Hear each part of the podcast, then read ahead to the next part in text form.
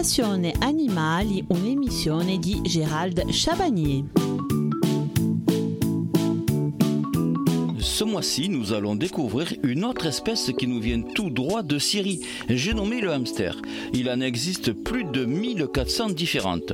Toutes, bien sûr, ne conviennent pas à une vie en captivité. Faute de temps, on ne pourra pas toutes les analyser.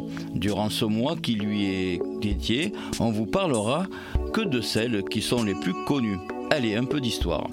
Parmi les différentes espèces de hamsters reconnues aujourd'hui, le plus célèbre est sûrement le hamster doré, découvert en 1839 par le zoologiste britannique George Robert Waterhouse.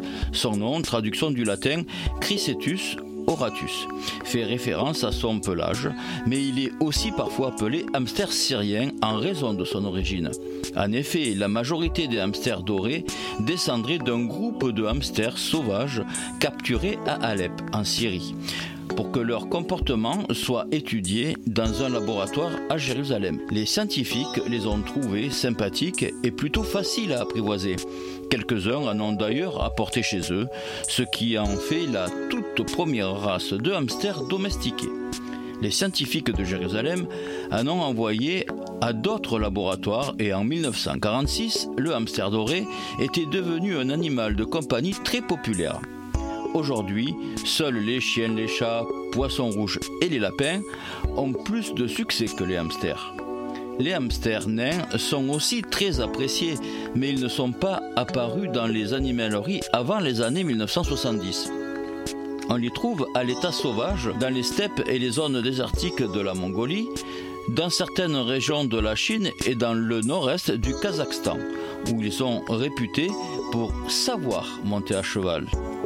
Il existe quatre races de hamsters nains.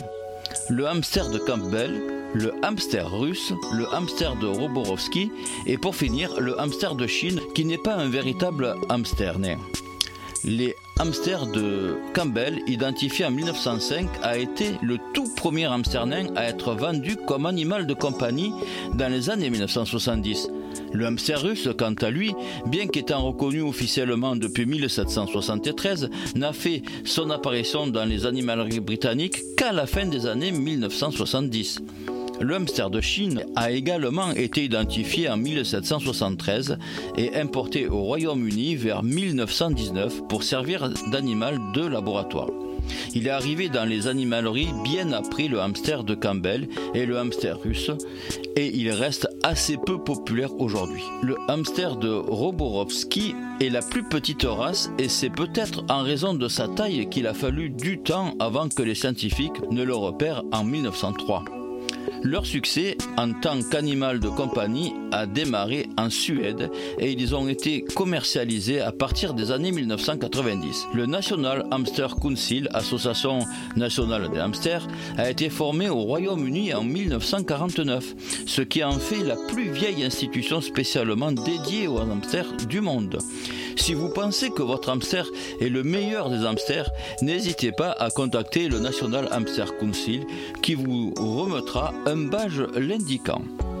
Parlons un peu de sa morphologie. Tous les hamsters sont des petits rongeurs et le plus grand d'entre eux est le hamster d'Europe. Ils sont dotés de pattes et d'une queue courte, ce qui est logique pour un animal qui passe la majeure partie de son temps sous terre. Leurs pattes sont particulièrement musclées, ce qui s'avère utile lorsqu'il s'agit de creuser un terrier. Les hamsters sont également capables de marcher près de 13 km durant la nuit à la recherche de nourriture.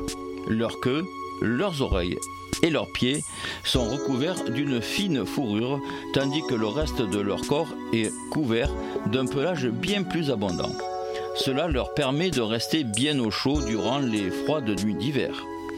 Le trait le plus caractéristique des hamsters est sans aucun doute leur capacité à stocker des quantités impressionnantes de nourriture dans leurs joues.